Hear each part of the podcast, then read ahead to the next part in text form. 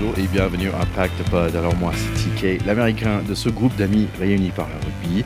Et je suis très content d'être là avec le plus grand de notre pack, le magnum de connaissances rugbystique, le deuxième ligne de 2 mètres de ancien Racingman, c'est Théodore de Saramis. Salut mon Théo.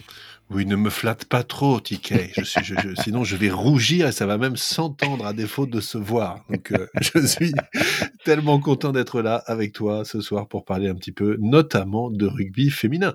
Exactement, exactement. Mais entre-temps, tu entraînes toujours les, petits Normands à rouler dans le bout. Mais bien sûr, alors je suis plus que jamais, on est euh, une école de rugby labellisée et, figure-toi que euh, comme je fais ça de façon euh, plutôt intuitive depuis mes débuts, j'ai cédé aux, sirènes de la fédération et je, commence la semaine prochaine ma formation officielle pour être éducateur breveté donc la semaine prochaine, je passe la journée avec les, les apprentis éducateurs du, du, du, territoire local et j'en suis super content. Voilà. Bah, ça va être super. Bah, en plus de tes, je sais pas combien d'années de, d'expérience sur le terrain. Après, maintenant, tu auras, le, le diplôme qui va avec. Et c'est très bien. En France, on aime bien les diplômes déjà. Mais euh, c'est, c'est très bien. Bravo. On aime bien les diplômes. Et puis, ça, c'est important pour les clubs, en fait. Et je pense que c'est ce que la, une des, choses que la fédération ces dernières années a quand même vraiment bien fait. Euh, c'est de, euh, voilà, de, sans parler de professionnaliser, mais en tout cas de rendre euh, plus euh, précis les qualifications qu'il faut avoir pour encadrer des petits sur le plan rugbystique, mais aussi certainement sur le plan de la pédagogie au sens large, du fait que par exemple au milieu d'une séance d'entraînement, ben, ils ont besoin de couper, on leur met cinq minutes de récréation, ils tapent dans les ballons, ils courent dans tous les sens, des petites choses comme ça qui font que on est aussi dans les dans les canons de de ce qui fait qu'on est éducateur au sens euh, précis du terme, qui peut, et ça c'est transposable en fait quasiment à tous les sports. Donc je pense que c'est ça aussi qui est chouette et qui m'intéresse. Ouais, bah c'est, ça, ça a l'air beau tout ça. Allez, aujourd'hui sur le menu, on va parler bien sûr de ce Coupe de Monde féminine euh, qui se passe en ce moment à Nouvelle-Zélande.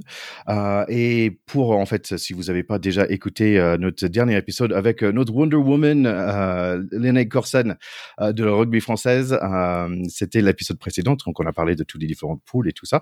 Donc je vous invite d'aller écouter cet épisode. après cela, bien sûr. et d'ailleurs, euh, qui est devenue consultante de Radio France, donc bravo à elle. Ouais, une belle, belle évolution dans sa carrière aussi là et c'est sympa de voir que aussi dans le rugby féminin il y a des, des carrières de consultants qui s'ouvrent après les carrières sur le terrain c'est très chouette. Ouais et en plus elle s'amuse bien en Angleterre allez la suivre sur les réseaux sociaux et pendant que vous êtes là vous pouvez taper le petit like et suivi pour nous aussi Pacte Pote allez après ça on va aussi parler du rugby à 13 parce que c'est aussi le coupe de monde en ce moment même du rugby à 13 et donc j'ai eu l'opportunité de, de parler avec un Australien Tony Duggan euh, qui est euh, en fait qui, qui, qui a une super expérience de rugby à 13 donc ça fait vraiment plaisir. Un Australien, donc euh, les Australiens qui sont super forts au rugby à 13. Est-ce que toi, tu connais un petit, petit peu bah, je, je, connais comme un Français, c'est-à-dire très mal. Euh, en, France, le rugby à 13 est vraiment pas très populaire, à part dans la région de, de Carcassonne, de Perpignan, etc. Alors, mystère et boule de gomme, pourquoi est-ce que c'est là-bas que ça a pris?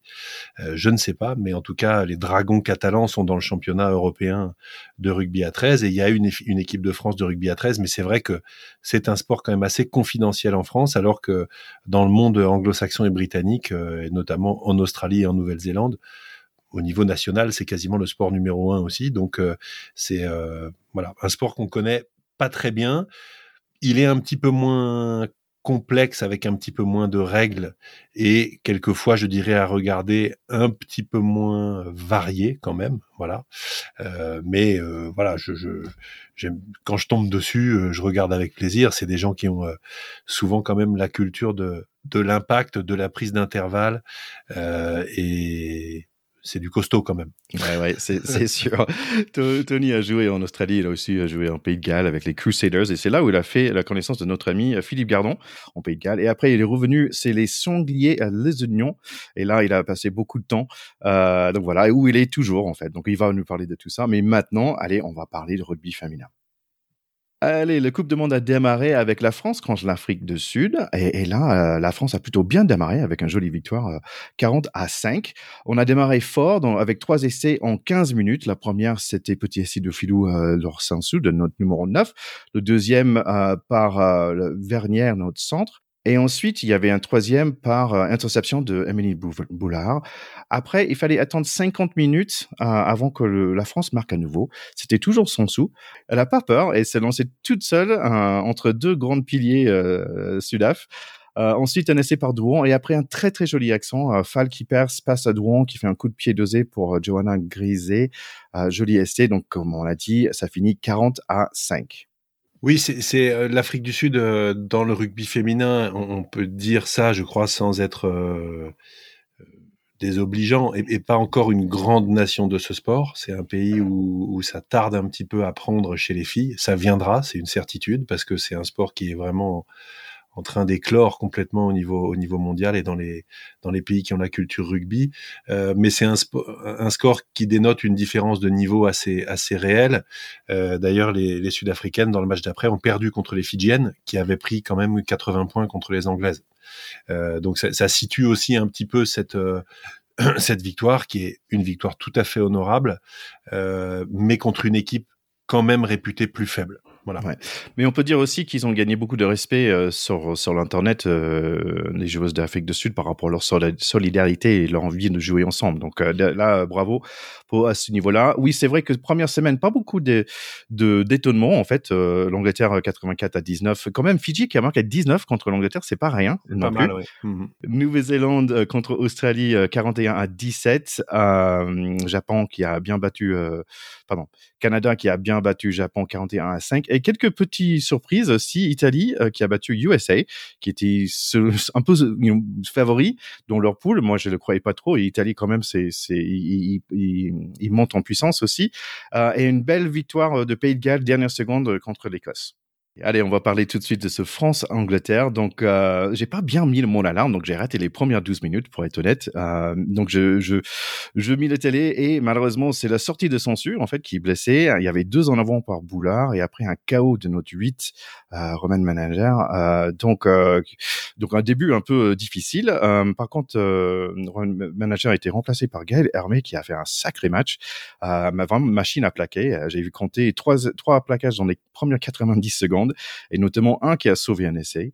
Si on revient sur le match, on accumule de, des pénalités contre nous, mais les Anglaises ne prennent pas les points. Elles cherchent l'essai, euh, qui va logiquement venir par Emily Scarrett, qui est quand même une des meilleures joueuses, une des meilleures joueuses du, monde depuis euh, plus de 10 ans. 7 à 0. 81 plaquages dans les premières 24 minutes pour les Françaises, ça fait beaucoup quand même. Oui, ça fait vraiment beaucoup, on va en reparler. Mm. On n'arrive pas à dérouler notre attaque pour l'instant et Robejon, les Anglaises, sont à nouveau dans notre 22. Mais Philopon, le 13, fait un très bon geste et nous chope le ballon. J'ai quand même l'impression qu'on fait un en avant tous les 3 minutes. Quelques mauvaises décisions par la suite et Robejour, les Anglaises sont de retour dans le 22 avant le mi-temps, mais on a un père de centre qui aime plaquer. On échappe en donnant que 3 points. 10 à 0 pour le mi-temps. Deuxième mi-temps, on démarre plutôt bien, mais on est quand même sous pression. 50 minutes, les, le 11 rose nous fait un peur bleu, mais on avance pour elle. 53 minutes, les Anglaises campent chez nous. Pénalité et ne prennent jamais les points, les Anglaises. Elles se sentent en force. Elles marquent ou presque par Cocaine, qui n'arrive pas à aplatir. Cocaine qui s'est un peu chauffé. Calm down, calm down. Ouf, on arrive à avoir un peu le ballon, mais deux touches perdues et on est de retour dans notre 22. Pénalité contre nous, elles prennent les points cette fois-ci, les Anglaises, 13 à 0 avec 20 minutes à jouer. Et magnifique l'essai qui va suivre, coup de pied super bien dosé du Drouan, dans les mains de notre 14 qui donne à Gaël Hermé qui fait un super match, 13 à 7. Never more than 8 points by France against England in a World Cup, mais les Fidjiennes, ils ont marqué 19 la semaine d'avant, tout est possible. On échange un peu les coups de pied et la pilier anglaise Butterman. Moi, j'ai pensé c'était écrit l'homme de beurre, mais c'est pas ça. Elle se chauffe un peu. NDA a fait son super euh, entrée pour faire plaisir à notre Charlie. Et six minutes de la fin, Vernet, le centre, fait un super plaquage sur Scarrett. On récupère la ballon, mais en avant de Marion Ménagère, toute seule dans son couloir. Belle poussée de notre mêlée, mais notre jeu de pied dans les dernières quatre minutes, j'ai pas trop compris. On redonne le ballon aux Anglaises. Là, il faut un peu de French flair pour gagner ce match, mais c'est plutôt le stay calm et fait à molle par les English qui gagnent 13 à 7. Un match un peu frustrant, mais un peu encourageant aussi pour la France. Oui, euh, ce qui est important, c'est quand même euh, de mettre en perspective le fait que les Anglaises euh, dominent le rugby féminin depuis ces dernières années de manière assez nette. elles en sont, je crois, sur une série qui a dépassé les 25 matchs d'affilée sans défaite. donc, on peut vraiment avoir deux lectures sur ce match. Il y a une lecture qui est celle par laquelle je vais commencer, qui est la lecture négative, c'est qu'on a perdu. on a perdu ce match qui était sans doute gagnable parce que quand on perd 7-13, on se dit qu'on aurait pu gagner. Bon, euh, on a perdu et franchement, sur le déroulement du match, on ne méritait pas de gagner tant les Anglaises ont eu la main sur le ballon pendant tout le match. Euh, on a très rarement réussi à mettre notre jeu en place. Euh, à, part cet essai super chouette jouer le petit coup de pied de Caroline Drouin, la récupération, la course, le, soutien pour l'essai, etc. Franchement, c'est un essai euh, de rêve euh, qui en plus a eu le mérite de nous faire y croire un petit peu parce qu'on revenait à portée de fusil sur les Anglaises. Euh, mais les Anglaises ont quand même dominé de la tête et des épaules. elles ont été souvent en position de marquer, donc le score aurait pu être plus lourd. et ça, c'est la lecture négative. Maintenant, il y a une lecture positive qui est extraordinaire. C'est que ces filles ont montré des valeurs euh, de combattantes exceptionnelles. C'est-à-dire qu'elles ont repoussé ce rouleau compresseur anglais qui avait passé 80 points au Fidji la semaine d'avant. Pendant tout le match, les vagues d'assaut d'attaque des Anglaises étaient quand même euh, costauds. C'est quand même pas n'importe quoi comme équipe derrière. Euh, on va pas refaire toute la compo, hein, mais euh, quand tu as derrière Roland Scarat au centre, l'arrière Kildune, Infante à la mêlée, etc. Enfin, c'est quand même du très très costaud cette équipe. Et franchement, les Françaises n'ont absolument pas rougi dans la confrontation physique et euh, dans le fait que c'était un duel où on se regardait les yeux dans les yeux complètement euh, d'égal à égal. Voilà, il n'y a pas eu de domination de la tête et des épaules comme d'une équipe qui roule sur l'autre. Euh, ce que j'ai trouvé, c'est que notamment à des moments clés en deuxième mi-temps où on aurait pu repasser devant quand on a eu des touches à jouer avec le ballon à nous dans leur camp, quand on a eu euh, une ou deux fois des, séquences favorables avec des jeux au pied à aller trouver sur pénalité, etc., on a été faible techniquement sur des moments clés, notamment en touche.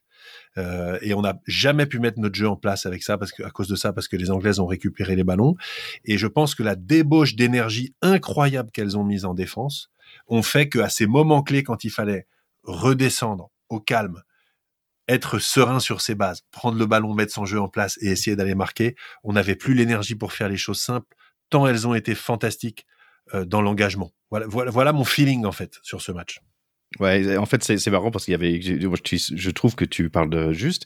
Il y avait plusieurs fois où en fait, ils étaient dans notre 5 mètres et avant, on aurait pu dire, bah, euh, bah, c'est cuit quoi. Ils vont, ils vont marquer et, et nos Français, ils ont vraiment euh, pas laissé faire. Donc, euh, grand bravo à eux et notamment à notre 6 et notre 7. Donc, c'est Mayan et Escurado, si je prononce bien. Je pense qu'ils avaient environ 24 plaquages chacun quand même dans le match. Donc, Escudero et, et Mayence qui, qui, ont été absolument top. Et moi, j'ai quand même aussi un, un sacré clin d'œil pour Madou Soufal, la deuxième ligne euh, euh, qui est euh, juste top. Alors c'est vrai qu'on nous, on nous reproche souvent au pack de potes de toujours aimer les deuxièmes lignes, mais ok, Safia Ndiaye n'était pas sur le terrain, elle est rentrée. Mais Madou Soufal a fait un match d'enfer. Elle leur a fait mal aux Anglaises. Elle a souvent pris des intervalles. Elle a fait avancer. Euh, je me suis intéressé à elle parce que je la connaissais pas trop. Et figure-toi que son premier match international, elle l'a joué à San Diego aux États-Unis ah. avec l'équipe de France. Donc j'ai pensé à toi quand j'ai vu ça. Ah ouais, en plus ma maman elle habitait San Diego. Moi je, je moi, sais que tu, tu ouais, j'ai travaillé, dans, dans, deux restos quand j'étais étudiant là-bas. Ben, elle a joué là-bas contre la Nouvelle-Zélande dans un match délocalisé euh, euh, en, en 2019. C'était son premier match. Donc, clin d'œil américain pour Madou Soufal. Et franchement, elle a fait un match d'enfer. C'est une deuxième ligne, fait 1m87, qui a un, vrai physique de deuxième ligne euh, chez les filles. Elle a fait un match formidable. Ouais, ouais, ouais. Bah, allez, euh, on, on, les souhaite vraiment bonne chance pour le, notre 15 de France la semaine prochaine contre, contre le Fidji. Ça va être le dernier, euh, dernier match de poule. Allez, si on parlait. Si, on, si on euh, excuse-moi, si, si, on, si on regarde le, le match qu'ont fait les Fidji contre les Anglaises où elles en ont pris 80, euh, normalement, on devrait pas avoir de problème pour les battre en score. Quand on fait jeu d'égal à égal 13-7 euh, à une équipe qui a mis 80 points à l'autre, on devrait battre ces Fidjiennes. Ce que j'espère beaucoup, c'est qu'elles vont en profiter pour se reposer sur leur base, pour arriver à régler des séquences de jeu, des lancements simples pour se rassurer, euh, et que dans les matchs de phase finale, progressivement, quand, quand, la compétition va avancer, elles arriveront à alterner la débauche d'énergie énorme qu'elles ont mise et les moments où elles arrivent à garder la tête froide pour euh, voilà avancer, passer la ligne et marquer cet essai de plus qui aurait suffi, hein, parce que 13-7, elle marquait un deuxième essai, c'était 14-13. Hein. On y croyait quand même à un moment.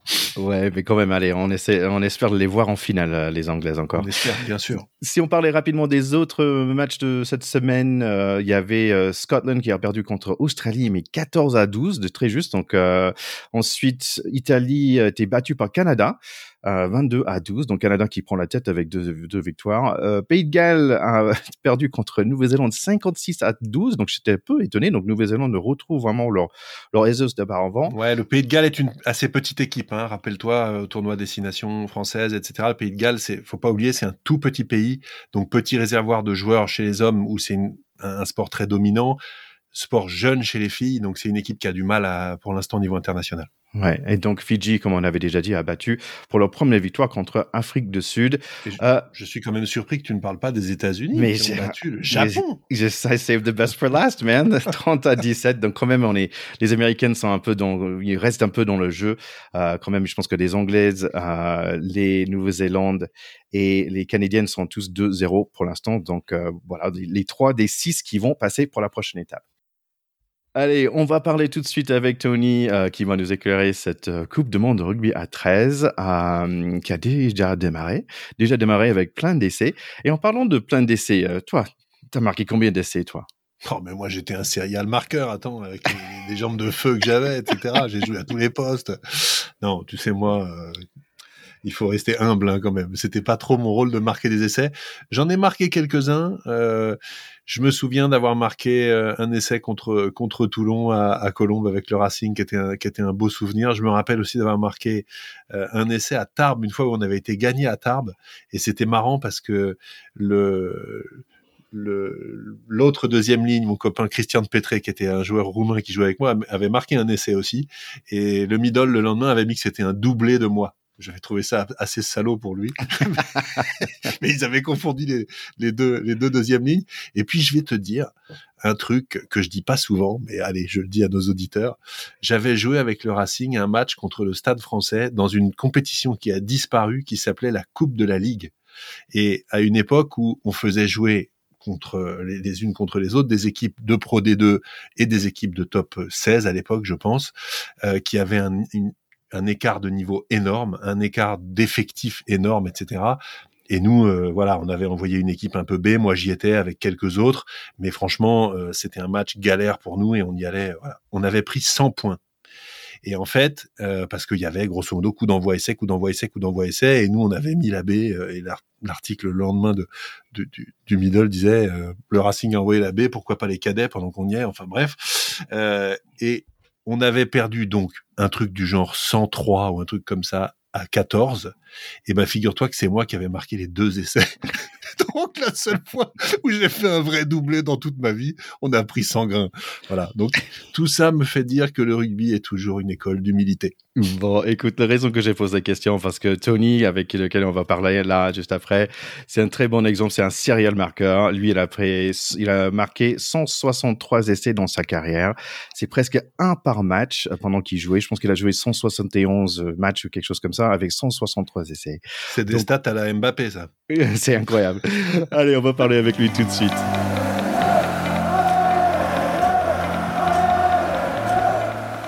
Alors, nous sommes super contents d'avoir avec nous un spécialiste du Rugby League, de rugby à 13. Alors, c'est Tony Dugan. Salut Tony, comment ça va? Bonjour TK, très bien, merci. À toi? Super, merci. Je pense que tous nos écouteurs vont être super contents parce qu'on n'a pas un accent euh, anglo-saxon, mais deux, parce que toi, tu es d'Australie. D'où tu viens en fait? Tu viens d'où exactement? Ah, Je suis de la campagne en Queensland, donc ça c'est le nord d'Angleterre, pas le nord d'Angleterre, le nord de l'Australie. Euh, mes parents, ils ont eu une ferme à trois heures ouest de, de Brisbane, donc j'ai grandi ah, dans, le, dans la, la vraie campagne, oui. Ouais, ok. Un ferme de, de quoi? C'était euh, des élevages de, de bœuf et le chevaux à course. cheval de course. Ah ouais, carrément. Ok, donc tu as, Ouais. grandi, as grandi dans une ferme alors? Oui, oui, oui, oui. J'étais un, j'étais vrai, oui. Donc, euh, oui, il n'y avait pas, pas grand-chose là-bas. C'était euh, le, ru- le rugby à 13 et, et le vache. Et c'est tout. Ouais, c'est c'est c'est sympa. Écoute, euh, c'est plutôt là-bas. Tu tu parlais de rugby des 13. En fait, c'est plutôt ça le, le rugby de base plutôt que le, le 15. Oui, oui, oui. Là-bas, le rugby à 13, euh, il est bien beaucoup plus connu que, que le rugby à 15. Euh, ça dépend de la région, mais euh, en Australie, le sport, le deux populaire, le deux sports le plus populaire, c'est le rugby à 13 et le football australien, qui c'est comme le, le Gaelic football qui joue en Irlande, mais c'est un mélange entre le foot et le, et le rugby. Ouais. Mais, euh, Avec un peu de basket. oui, un peu de ça. C'est, différent. On, on porte le ballon et on plaque comme le rugby, mais on marque pas des essais. Il y a des buts comme, comme le foot. Ouais. Donc, c'est un peu différent. C'était marrant, j'étais en Irlande cet été et j'ai vu le final du Gaelic football et Ah oui. j'étais un pub avec mon fiston, c'était magnifique, j'ai adoré, j'ai pas tout compris, mais vraiment c'était très spectaculaire et très sympa et j'ai des souvenirs de regarder de Australian Rules euh, Rugby quand j'étais étudiant à l'université et on regardait ça sur ESPN à minuit euh, pour s'endormir et c'était c'était trop chouette à regarder quand même, très spectaculaire et ça ça plaque bien aussi. Oui, oui, oui. C'est, différent parce qu'il y a l'action qui arrive de tous les sens. En, rugby, plus ou moins, est en face. Donc, le, le foot euh, australien, oui, c'est, complètement différent. Mais c'est, oui, c'est, un bon sport aussi. Donc pour toi, le, le, le rugby à 13, c'était un choix naturel par rapport au 15, mais est-ce que tu jouais aussi aux Australian Rules? Petit peu, juste euh, très peu dans l'école, mais pas, pas, plus que ça. Euh, c'est, vraiment la région euh, en Australie. Dans la campagne comme ça, il n'y a pas beaucoup de villes, il y a beaucoup d'espace entre les villes, donc il n'y a pas beaucoup de sports à choisir entre. Donc, euh, dans notre région, la campagne ouest de, Queensland, c'est, le rugby à 13. Donc, ma famille, ils ont toujours le rugby à 13. Euh, et là-bas, les écoles publiques, plus ou moins jouent le rugby à 13 et les écoles privées jouent le rugby à 15. Donc, euh, nous, on était école publique, donc on est parti pour le 13. D'accord. Et en fait, tu, tu disais c'est un sport euh, régional et j'ai l'impression que c'est la même chose en Angleterre aussi, où c'est plutôt le nord de l'Angleterre qui joue euh, à rugby à 13 et c'est la même en, en France aussi, dans le sens que c'est vraiment que dans le sud que, que ça se joue. Oui, c'est plus ou moins ça. En Angleterre, il y a un cercle, il y a comme un périphérique qui s'appelle le M62, et plus ou moins toutes les équipes sont, sont 100 km, un radius de 100 km. Et ici en France, c'est l'Occitan. La plupart des équipes, ou le, le cœur de rugby à 13, c'est l'Occitan. qui est quand même des, des, des petits régions euh, par rapport à, on va dire, on va parler après du World Cup et c'est marrant que c'est que ça reste assez régional dans ces pays différents.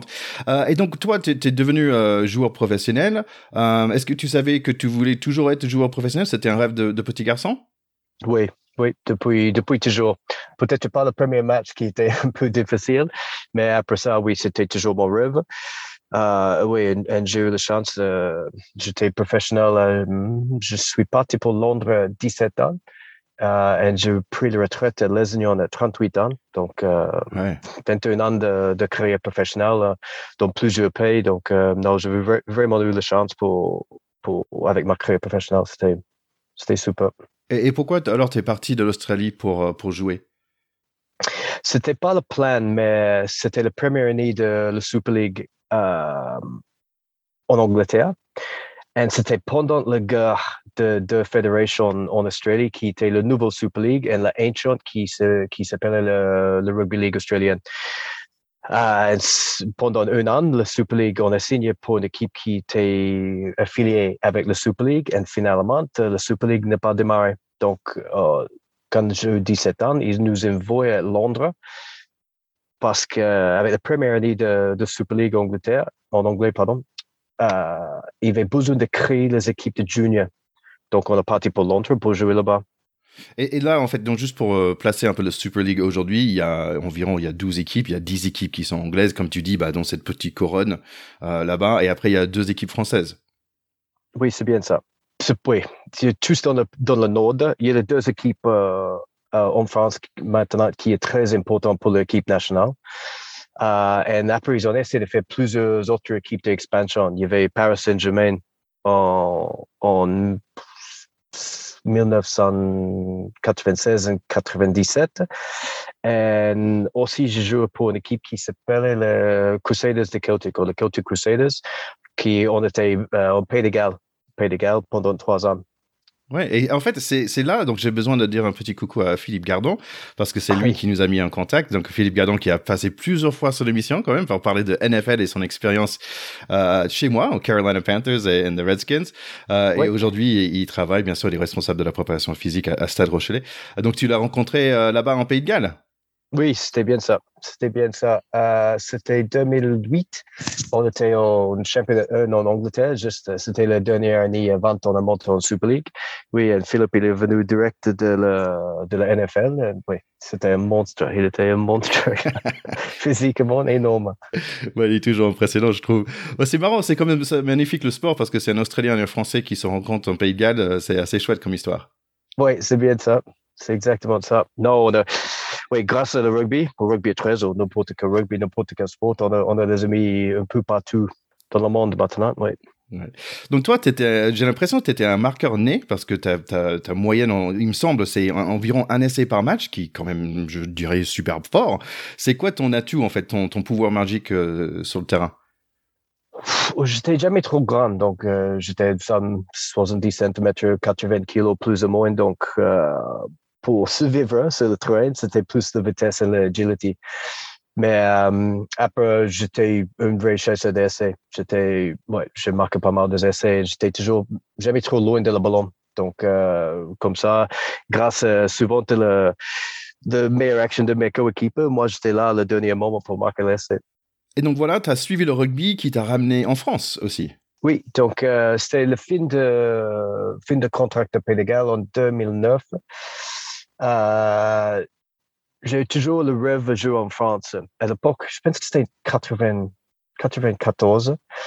Euh, à la bonne époque, l'équipe australienne, une fois par quatre ans, ils ont fait un tour d'Europe. Ça s'appelle le Kangaroo Tour. Ils ont passé trois mois quand ils ont joué contre toutes les équipes euh, de Super League, Grande-Bretagne, en France. Et je je me suis levé trois ou quatre heures de matin en Australie pour regarder le- l'équipe euh, d'Australie jouer contre la France. Et je, je voudrais dire que c'était Villeneuve, mais je suis pas sûr. Mais ils ont joué dans la neige. Ah ouais. Donc, euh, la neige, oui, il y avait des, joueurs australiens qui ont joué dans le jogging. Euh, et j'avais toujours ce souvenir.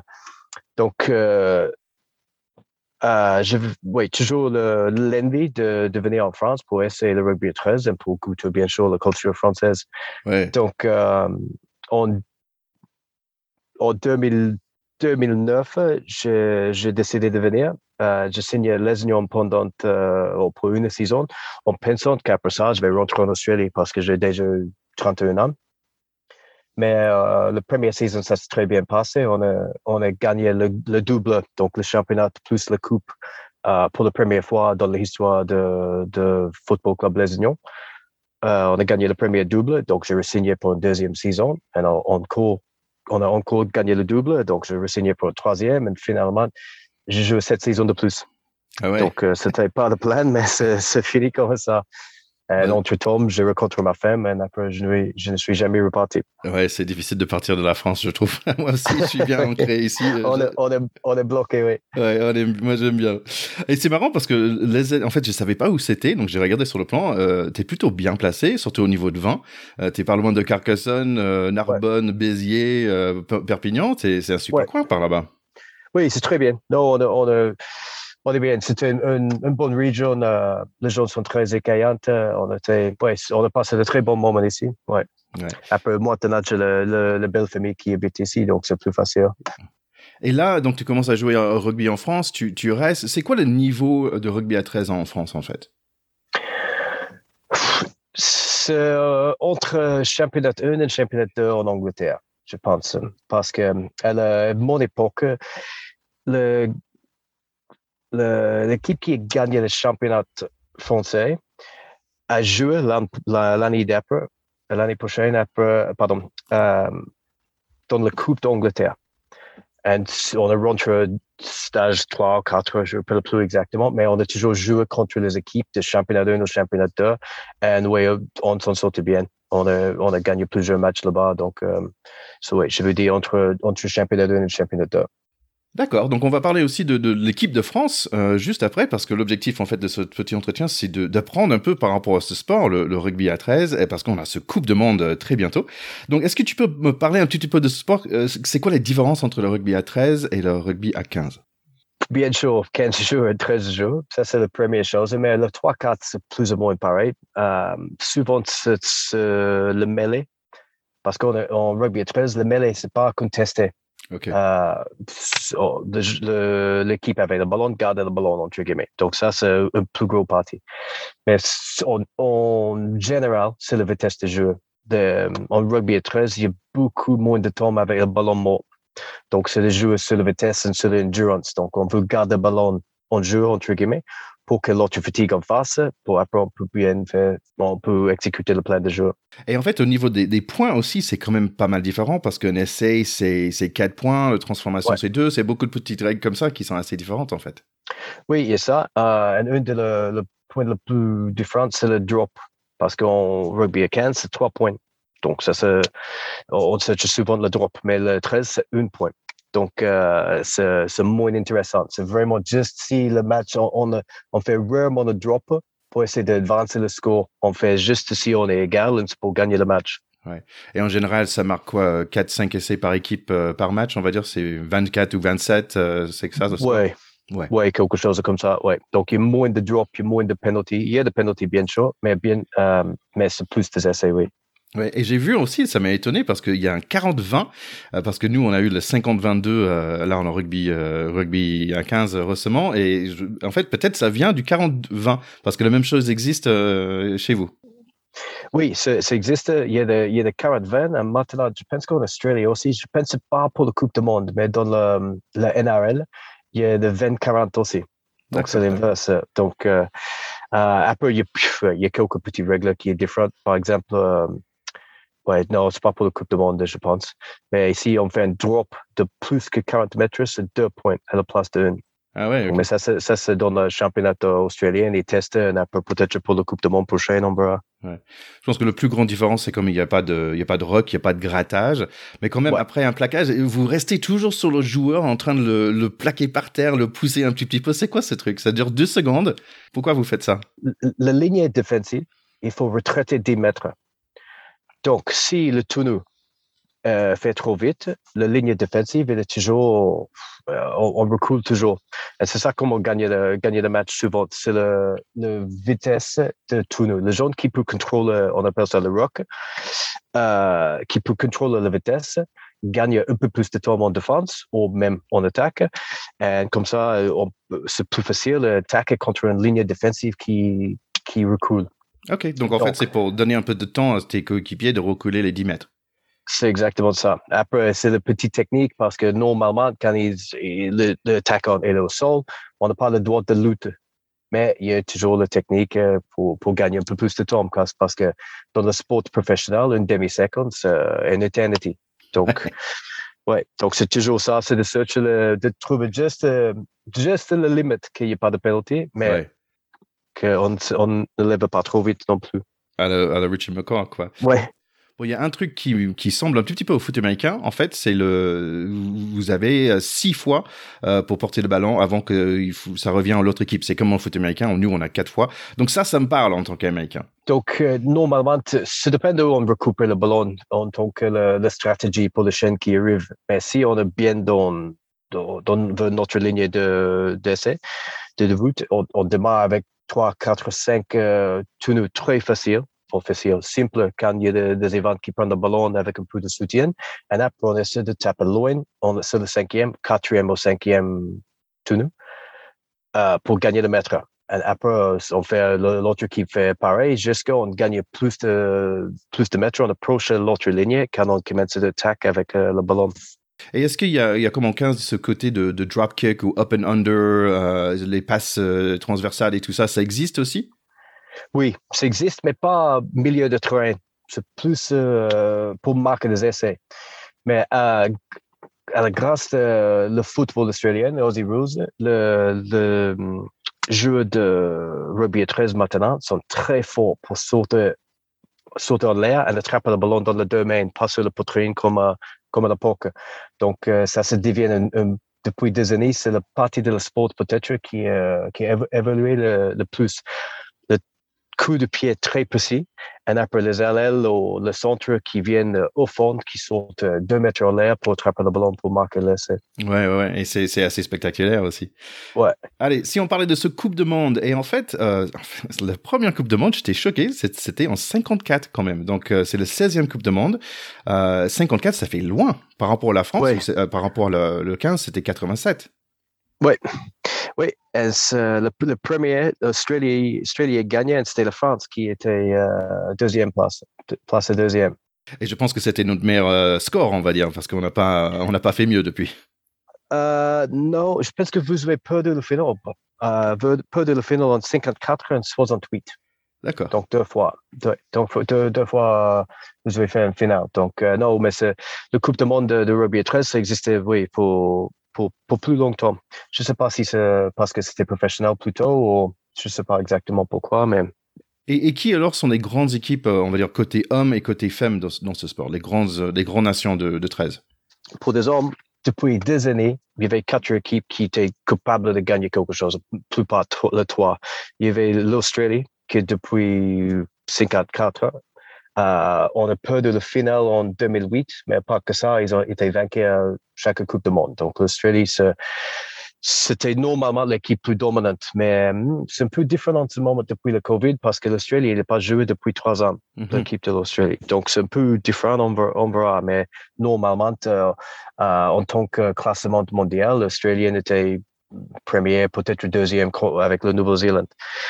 Euh, ensuite, il y a le Nouvelle-Zélande et l'Angleterre. Le Nouvelle-Zélande, c'est le seul autre pays qui a gagné une Coupe du Monde, euh, comme je viens d'expliquer, en 2008 contre l'Australie. Et après, il y a l'Angleterre qui était pas loin, mais ils ont, ils ont pas encore arrivé à gagner. Euh, après, la France. La France était dans le meilleur quatre nations. Depuis, il y avait un tournoi de quatre nations qui, je pense que ça n'existe plus, mais pendant euh, des années. Et c'était le, le premier quatre, l'Australie, Nouvelle-Zélande, Angleterre et la France. Mais depuis quelques années, il y a le Tonga euh, qui, qui monte en puissance de fou. Parce que ce sont les joueurs qui viennent de- des îles qui sont doués physiquement. Mais maintenant, ils, ont traîné, ils sont entraînés ou éduqués dans le système australien. Et depuis quatre ans, ils ont battu tout le monde. Ah. Donc, depuis la dernière Coupe du Monde, ils ont fait une, très belle Coupe du Monde, mais encore plus, depuis ça, ils ont gagné, ils ont battu l'Australie, Angleterre, France, Nouvelle-Zélande, tout le monde. Donc, ça va être intéressant de voir, pour voir cette euh, Coupe du Monde, qu'est-ce qu'ils peuvent faire, parce que le- l'effectif qu'ils ont, sont, c'est très fort. Donc le Tonga, c'est peut-être le, le petit pépite euh, à regarder. Tiens, on va parler des différents groupes. Donc en fait, il y a quatre groupes et dans chaque groupe, il y a quatre euh, pays.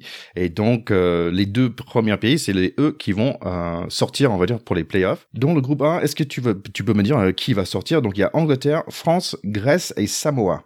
Oui, je pense qu'Angleterre en première. La chose qui va être très intéressante pour la France, euh, c'est entre la France et le Samoa. Parce que Samoa, c'est un peu comme le Tonga, et il monte en puissance euh, la grâce de le nombre de joueurs qui jouent dans le- les équipes australiennes, dans la NRL. Donc, ça va être compliqué parce que pour la France, euh, le dernier trois Coupes du Monde, c'est pas top. Mhm. C'est pas top et c'est pas de très bonne performance. Mais cette année, ils ont, c'est un très bel effectif. Et en plus, il y a deux équipes qui jouent dans le, Super League euh, anglais. Donc, comme ça, il y a, tous les joueurs sont de nouveau de minimum de Super League. Or, dans l'effectif, il y a un joueur qui joue pour une équipe dans l'Elite 1 en France, et il y a deux joueurs qui jouent pour des équipes en championnat, euh, le championnat anglais, et tous les autres sont des joueurs de Super League. Donc, ça, c'est la première fois depuis longtemps. Je pense que la dernière Coupe du Monde, il y avait peut-être 10 joueurs qui étaient choisis de l'élite, élite 1 français. Donc, c'est pas, le- l'effectif cette année, ça va être beaucoup plus fort. Mais le Samoa aussi, ils ont, euh, ils ont, c'est un bon effectif. Ils ont cinq ou six joueurs qui viennent de gagner la, finale de NRL en Australie avec euh, le Panthers de, de Penrith. Et c'est un, ouais, ça va être un bon test. hein. Donc, je pense que Angleterre vont sauter en première. Après, entre France et Samoa, euh, il y a le cœur qui dit France, euh, le tête qui dit peut-être Samoa. Ouais, ouais, Donc, ça, dépend de, ça va dépendre un peu des conditions de météo Ah oui, en Angleterre aussi. Parce que quand tu joues dans le nord d'Angleterre, euh, par le temps on arrive euh, mi-novembre, au début novembre, euh, avec le pluie, avec le train bien boué, on, on verra comme, comme le Samoan euh, comment il arrive les jeux avec ça. Ouais, euh, les Samoa, je sais, en 15, ils font toujours peur parce qu'ils sont 1m95 avec 120 kilos Ouais. et ça va vite. C'est ça. donc ça va être C'est exactement ça. Donc, euh, allez, on passe à groupe B. Donc, il y a Australie, Fidji, Italie, Italie, tiens, et Scotland. Oui, donc euh, l'Australie va sauter en première. Et après, c'est un peu en course entre Fiji et, le Scotland. Les Fiji sont des joueurs très doués, mais Scotland, euh, l'Écosse, euh, ils ont un effectif qui est euh, impressionnant cette année. C'est un peu pareil, ils ont tous les joueurs au niveau. Donc euh, là, je pense que ça va être Scotland juste parce que c'est joué dans le nord d'Angleterre. Donc, euh, moi, je vais dire l'Australie et le Scotland au groupe B. Bon, les Fidji ils sont déjà bons en 7, il peut laisser le 13 à quelqu'un d'autre. Allez, groupe C, on a Irlande, Jamaica, Lebanon, ok, et New Zealand. Donc, c'est intéressant de voir ces deux équipes euh, qu'on qu'on voit pas dans le 15, en fait. Oui, c'est ça. Donc, au cours, le, le premier, c'est New Zealand. Après, ça va être entre Irlande et, Lebanon. Euh, Irlande, le- les deux sont, sont très bien. It's- La différence, euh, Irlande, c'est le joueur de l'hémisphère du Nord, et Lebanon, ils ont plus part de les Australiens avec l'héritage euh, libanais. Ah Donc, euh, ouais. Donc, je, je suis allé au Liban euh, il y a un mois pour faire un stage de préparation avec son équipe nationale. Et de Liban, il y a quatre joueurs qui viennent avec, avec euh, le squad. Euh, mais tous les autres sont, sont de l'Australie. Donc, ils ont beaucoup de joueurs qui, qui jouent euh, euh, dans la NRL. Euh, le très bon joueur. Donc, euh, là, je vais dire Nouvelle-Zélande et Lebanon. Ah ouais. C'est intéressant, je suis curieux de pourquoi ce sport est tellement connu là-bas, en fait. D'où vient ce, ce niveau, ce bon niveau? De, de Liban, Mhm. c'est parce qu'après la deuxième guerre, deuxième guerre mondiale, il y avait beaucoup de Libanais qui sont partis pour l'Australie. Après, quand ils ont intégré dans le- la culture australienne, et ils ont commencé à jouer le, le, le 13. Et en ce moment, euh, on peut jouer pour le pays de nos grands-parents. Ah ouais. Donc, si c'était ses grands-parents qui sont partis de, pour l'Australie, ils peuvent toujours jouer là-bas. Donc, c'était plus ou moins de, des Australiens qui ont, euh, qui ont demandé de faire euh, pour mettre une équipe dans le, la Coupe du Monde. Il y a, je ne me rappelle plus c'est quelle Coupe du Monde. Mais pour faire ça, la Fédération de rugby à 13 dit oui, il y a que de souci, mais il faut démarrer un championnat euh, en Liban. Donc, ils ont démarré un championnat, il y a un championnat en université, après un, un- un autre, c'est très bien. Quand je suis allé là-bas, j'étais étonné de, de comment ils ont passionné, comment ils ont adoré le rugby à 13. C'est super Ouais. intéressant, en fait. Donc, c'est une vraie histoire de, de grands-parents. C'est une histoire de 50 ans, en fait, qu'ils sont là. C'est super intéressant. C'est ça, c'est ça, c'est le, oui, les joueurs avec l'héritage qui sont in- intégrés, qui, qui dans le système australien. Mais après, euh, au Liban, euh, oui, il y a des gens qui sont passionnés, qui travaillent comme il faut pour essayer de, de monter le niveau tout le temps. Donc, euh, c'est très bien de le voir. Pour, pour le voir, je suis euh, content de euh, le voir dans la Coupe du Monde. Ouais, ouais. Donc là, on parle d'un petit pays et en groupe D, il y a que des petits pays. Il y a des Cook Islands, il y a euh, Guinea, Wales et Tonga. C'est vraiment que des très petits pays. Oui, mais pas que le Tonga. Parce que là, le, Tonga actuellement, euh, je pense qu'ils ont, euh, dans le classement mondial, je pense qu'ils ont troisième. Euh, donc, le, Tong- le, le Tonga, ils vont sauter facilement. Après, euh, le Papua New Guinea et Cook Islands, ça, c'est, euh, kiff-kiff. Pour moi, c'est, c'est 50 pour 50. Le, le, le Papua New Guinea, il y a plus de, de joueurs de, de, de Papou qui jouent euh, en Australie, Mhm. mais le, le Cook Islands, ça, ça va être un bon effectif aussi. Donc là, là je vais dire Papua New Guinea, mais euh, Tonga va sauter en premier, c'est sûr. C'est marrant parce que j'ai regardé pour préparer, j'ai regardé euh, juste un plan de, de, de Australie et j'ai oublié que bon, les Nouvelle-Zélande est proche, on va dire, mais Papua-New Guinea, c'est pas loin non plus, c'est à côté, c'est le voisin d'Australie.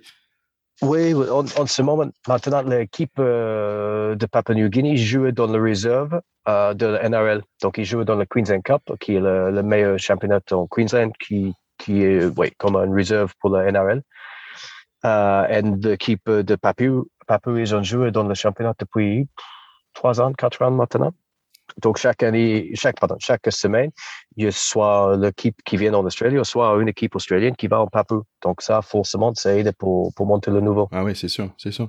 Bah tiens, c'est intéressant parce que dans, le, dans la part de, je passe au, au côté femme aussi, parce qu'il faut dire, il y a une chose, donc là, c'est à la fois, c'est le Coupe de Monde des hommes pour le 13, c'est le Coupe de Monde des femmes pour le 13, mais aussi c'est le Coupe de Monde euh, de wheelchair rugby, donc c'est en, fauteuil roulant, donc c'est intéressant parce qu'il y a tout ça en même moment. Mais là, on va parler des, des femmes et il y a plus ou moins des mêmes équipes. Donc dans le pool 1, on a England, Brésil, euh, Canada et Papua New Guinea ouais. pour les femmes. Donc, qui, à ton avis, est-ce que c'est un peu les mêmes? Est-ce que c'est toujours des Australiens, des Nouveaux aides, euh, des, des, des, Anglaises qui sont, qui sont fortes?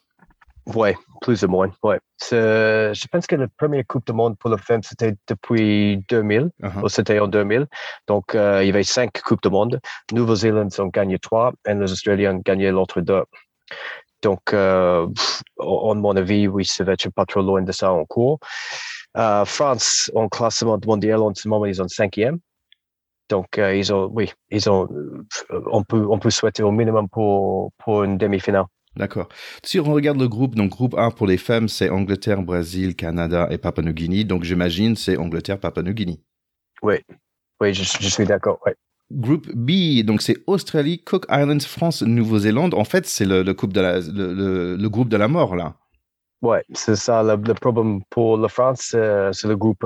S'ils étaient en groupe A, ils ont, ouais, c'était très possible qu'ils fassent une demi-finale, mais là, ils vont, ils vont soit besoin de, de battre l'Australie, soit la Nouvelle-Zélande pour, pour prendre sa place. Donc, euh, ça va être pas facile. Donc, qui est-ce que tu vois dans le final de ce, pour les femmes? Euh, parce que là, l'Australie et la Nouvelle-Zélande, parce ouais. qu'ils jouent dans la demi-finale différente, je pense, non? Euh, ça devrait être le cas. Ils devraient se retrouver euh, s'ils passent tous les deux, ouais.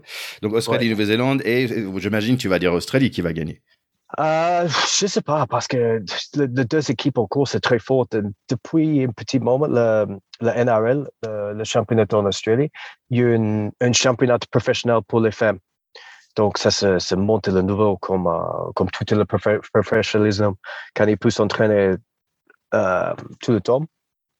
Maintenant, quand je regarde le match de rugby à 13 féminin, c'est incroyable. Donc, euh, les deux, il y a beaucoup de joueurs, joueurs, joueuses Nouvelle-Zélande et Australie qui ont le contrat professionnel maintenant. Donc, ça, c'est un gros avantage euh, contre les autres pays ou les autres équipes. Ouais. Euh, mais, pff, ouais, je vais dire l'Australie avec le cœur. Donc, pour les hommes, est-ce que ça va être la même finale, Australie-Nouvelle-Zélande Je pense que oui. Ouais. ouais mais oh, là, je sais pas, parce que là, honnêtement, je pense que Tonga, Tonga peut faire quelque chose de très intéressant.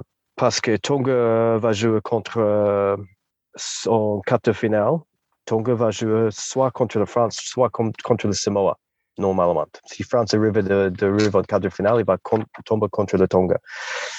Et après, en demi-finale, ça va être normalement, à mon avis, Angleterre contre le Tonga. Et je pense que Tonga peut battre Angleterre. Ah Donc, ouais. euh, s'il fait son meilleur match. Donc, si c'est comme ça, parce qu'Australie Australie tombe contre Nouvelle-Zélande dans le premier, euh, dans une demi-finale. Ouais, ouais. Avec le groupe. Donc, soit Australie, soit Nouvelle-Zélande, pardon, soit Australie, soit Nouvelle-Zélande s'avance de, de demi-finale 1 demi-finale 2, ça va être Angleterre contre Tonga, je pense. Donc, je pense que la finale peut être bien l'Australie contre le Tonga. Ouais, c'est bah chouette parce que ça, ça me donne envie de, de regarder tout ça, déjà de voir euh, nos équipes euh, françaises, de, de, redécouvrir un peu de ce sport parce que j'ai regardé quoi deux trois matchs dans ma vie, donc ça c'est intéressant de, de, de de plonger dedans. Mais aussi cette histoire de Lebanon, de Tonga, euh, de, de Papua-Nouvelle-Guinée, ça, ça donne vraiment envie. Euh, si on parlait rapidement wheelchair rugby, je sais, pas si tu connais un petit, petit peu ou pas. Une chose avant de, de bah, une chose je peux dire, c'est que pour nos chers écouteurs qui qui écoutent, bah, il y a une chaîne qui s'appelle Dans dans l'intervalle sur YouTube YouTube. Ils ont fait un, un super documentaire sur l'équipe de France euh, de wheelchair rugby. Et il me semble que l'équipe de France, en fait, euh, c'est le numéro un mondial pour l'instant. C'est exactement ça. Oui. De, il y avait trois Coupes du Monde en wheelchair rugby. Et la France, ils ont gagné les deux. Donc, ils ont gagné le dernier et le 21 euh, et c'était même, le wheelchair rugby a été inventé par un Français. Ah ouais. Donc, euh, ouais. Donc, en, en 2004, ça, ça existe depuis 2004. Première Coupe du Monde en 2008. Et oui, euh, euh, j'ai discuté il y a quelques, quelques semaines avec le manager de, de l'équipe de France, uh -huh. de wheelchair rugby. Et il, oui, ils sont en forme pour la, la Coupe du Monde. Ils pensent qu'ils peuvent, euh, ils peuvent gagner encore. Ils espèrent qu'ils peuvent gagner encore.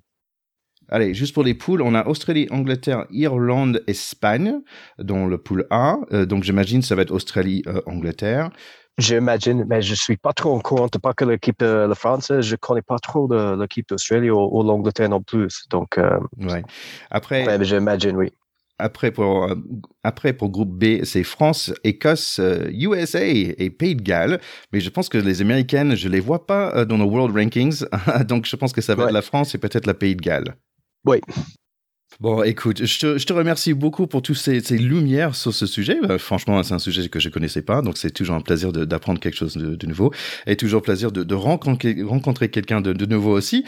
Où est-ce que les gens euh, peuvent te suivre, Tony? Si vous me retrouvez euh, sur Instagram, c'est Tony Duggan Training. T-O-N-Y-D-U-G-A-N Training. Oui, et c'est vrai que tu es un coach sportif et tu fais ça online. donc- et et j'ai vu des photos de toi et c'est impressionnant pour un mec de, de plus de 40 ans. Tu as toujours, euh, comment ça s'appelle ça, le, le truc là, de tableau de chocolat? Le six-pack, le tableau de chocolat, le tableau de chocolat, euh, ta- tableau de chocolat en français, oui, c'est ça. Moi, j'ai un peu de Nutella, mais bon. Euh, en parlant de, de- en parlant de ça, de, de chocolat, euh, de- toi, t'es plutôt euh, pain au chocolat ou chocolatine? Euh, de, dans le sud, dans, dans le, le sud, c'est chocolatine, non? Oui, je pense, euh, je pense. Moi, je suis ouais. au chocolat. Oui, moi, moi, je suis plus euh, pain de raisin. ah bon, moi, je suis, euh, franchement, Ouais. je suis abricotine, moi. Moi, c'est Ah mon oui? préféré. Ah ouais, c'est le meilleur. Hein. C'est le petit Je truc avec. pas. Ouais, c'est comme un croissant aux abricots, c'est super bon. À essayer. Entre, les, entre tous les, euh, les abdos que tu fais, tu manges un petit ab- abricotine, je te le conseille. Bon, Tom's en pommes, je fais pas de mal, ouais. écoute, un vrai plaisir de te rencontrer. Allez tout le monde, allez le suivre sur Instagram, Tony euh, Dugan Training, euh, et contactez-le si vous avez euh, envie d'avoir votre propre tableau de chocolat. Merci d'être là avec nous pour parler de ce rugby à 13 et bon Coupe de Monde. Merci beaucoup. C'était un plaisir. Alors, mon Théo Metz, est-ce que tu te sens prêt pour suivre le 13 Mais bien sûr, je, je, je suis chaud, ça me donne envie, honnêtement. C'est un sport que je connais mal, mais faut dire aussi qu'à notre décharge, il est très peu diffusé en France. On en voit presque jamais à la télé. Euh, donc c'est difficile pour nous d'être experts, euh, mais ça donne envie, absolument. Ouais, et, donc- et ce que j'aimerais aussi, c'est qu'une fois, Thierry, on découvre le OC Rules. Mais ça, c'est une autre Ah, histoire. Ça, c'est bon, je vais demander à Tony la prochaine fois qu'on on parle. Allez, donc on, on souhaite un bon chance à notre équipe de France de, de féminine à 15, notre équipe de France de féminine euh, à 13 et masculin à 13 et en plus euh, l'équipe de, de wheelchair rugby dans fauteuil roulant. On est bon, euh, super match, super euh, Coupe de Monde à, vous- à vous tous, les quatre équipes de France qui jouent en ce moment, quatre équipes de France de rugby. Donc c'est un moment assez incroyable. Oui, alors là, c'est vrai que quatre équipes de France en même temps, avec un ballon ovale, c'est un peu du jamais vu. Donc on va, on va essayer de suivre tout ça avec attention. Ouais, en parlant de suivre, allez nous suivre sur les réseaux sociaux et on se voit très bientôt pour notre prochain épisode. Allez, ciao ciao. Salut à tous, bye bye